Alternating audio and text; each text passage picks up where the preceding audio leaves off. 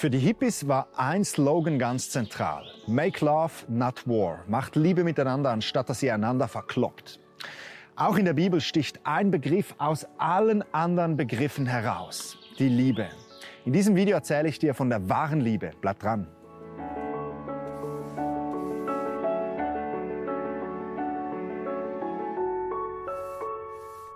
Die Bibel die erzählt uns viel über die wahre Liebe. Zum Beispiel hier in diesem bekannten Kapitel im ersten Korintherbrief.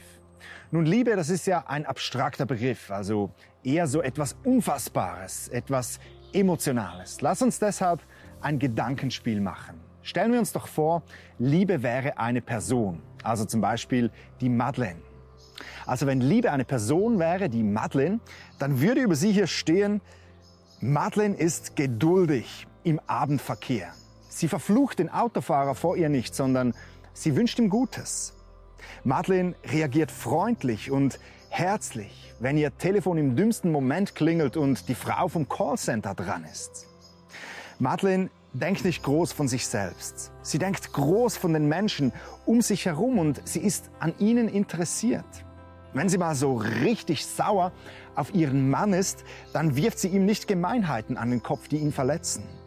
Überhaupt ist sie schnell dabei, den Menschen, die ihr Böses antun, zu vergeben. Wird sie zum Beispiel auf der Straße von jemandem angeschnauzt, dann erträgt sie das, ohne zurückzuschnauzen. Hm.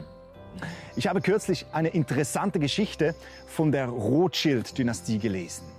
Eine der reichsten Familien der Welt im 19. Jahrhundert. Der Gründer dieser Familie, Meyer Rothschild, der arbeitete als armer Junge im Hause eines Rabbis. Dieser Rabbi, der hatte 200 Goldmünzen als Aussteuer für seine kleine Tochter beiseite gelegt. Rothschild wurde erwachsen, er heiratete selbst, gründete ein kleines Unternehmen und dieses Unternehmen, das lief von Jahr zu Jahr besser. Dann kam die Zeit, in welcher die Tochter des Rabbis heiraten sollte. Als der Rabbi die 200 Goldstücke nehmen wollte, stellte er entsetzt fest, dass sie nicht mehr da waren. Niemand konnte sich das erklären und so fiel der Verdacht auf den jungen Rothschild. Ich meine, klar, woher hatte der wohl das Geld, um sein Unternehmen zu gründen?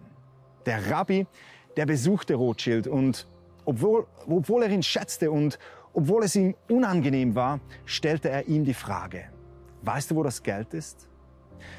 Rothschild, der schwieg einige Minuten und er antwortete dann, ich habe es gestohlen und ich werde es dir zurückzahlen. Bitte vergib mir. Der Rabbi, der war erleichtert. Er vergab Rothschild gerne und die Hochzeit, die konnte stattfinden. Doch Rothschild, der ging dadurch mit seinem Geschäft Konkurs.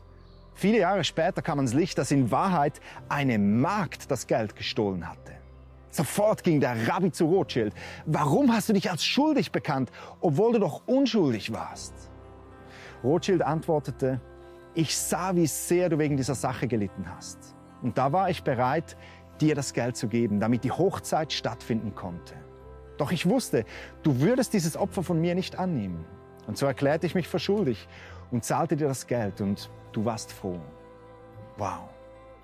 Wenn Liebe eine Person wäre, dann müssten wir sie vielleicht eher Rothschild taufen.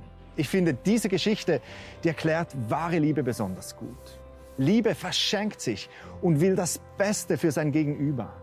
Nun, solche Gedanken, die sprechen uns doch alle irgendwie an, oder? Und doch sieht die Liebe in unserem eigenen Leben oft nicht so selbstlos aus. Eher wie der Slogan der Hippies, Make Love, not War. Wir haben eine Katze mit dem Namen Zwingli. Und wenn Zwingli an uns vorüberläuft und wir rufen ihn, dann schaut er uns kurz an und geht dann ohne mit der Wimper zu zucken weiter. So groß ist seine Liebe zu uns. Wenn er hingegen etwas zu essen von uns möchte, dann überhäuft er uns mit seiner Liebe. Er streicht um unsere Beine rum. Und oft ist die Liebe, die wir in unserem eigenen Leben haben, doch eher ein bisschen so. Wir lieben unseren Nächsten einfach, um etwas von ihm zu bekommen. Und ja, wenn wir Menschen tatsächlich nur das Resultat von evolutionärer Auslese sind, also wenn immer das Stärkere überlebt und der Schwächere stirbt, dann macht diese Liebe mehr Sinn. Dann geht es schlussendlich um mich. Doch weißt du, wir sind ja keine evolutionären Zufallsprodukte. Wir wurden geschaffen von einem Gott, der uns echt liebt. Wenn Liebe eine Person wäre, dann, nun, ich möchte dir ein Geheimnis verraten. Liebe ist eine Person. In der Bibel lesen wir, dass Gott die Liebe ist. Durch die ganze Bibel hindurch lesen wir, dass Gott den Schwachen, den Ausgegrenzten liebt. Gott kümmert sich um die Einsamen und um die Verletzten. Gott ist die Liebe. Dieser Gott, der hat uns Menschen geschaffen, um mit uns eine Liebesbeziehung zu haben. Und obwohl wir Menschen uns von Gott abgewendet haben, liebt er uns. Er liebt dich und mich so sehr, dass er seinen Sohn Jesus auf diese Welt schickte, um dich und mich zu retten. Gott liebt dich, auch wenn du nichts von ihm wissen willst. Jesus, der hatte seinen Jüngern gesagt, sie sollen ihre Feinde lieben, anstatt sie zu bekämpfen. Und weißt du, genau das tat Jesus. Er nahm sein Kreuz auf sich und er ging durch eine johlende Menschenmenge. Er schaute all diese Leute an und er wusste, für sie gehe ich ans Kreuz. Und er sah in dieser Menge auch dich. Und er wusste, für dich gehe ich ans Kreuz. Er machte den ersten Schritt auf dich zu. Er möchte sich mit dir versöhnen und wenn du dieses Versöhnungsangebot annimmst, dann kommt dieser Gott in dein Leben und der, der fängt an, in dir zu wohnen. Und weißt du was?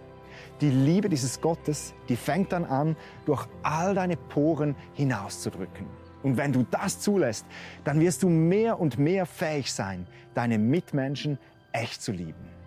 Ich möchte dich ermutigen, wenn du das noch nicht getan hast, öffne noch heute dein Herz für Jesus. Auf meiner Webseite gabrielhessler.com findest du einen Menüpunkt mit dem Namen Jesus nachfolgen. Da erkläre ich dir, wie du das gleich jetzt tun kannst.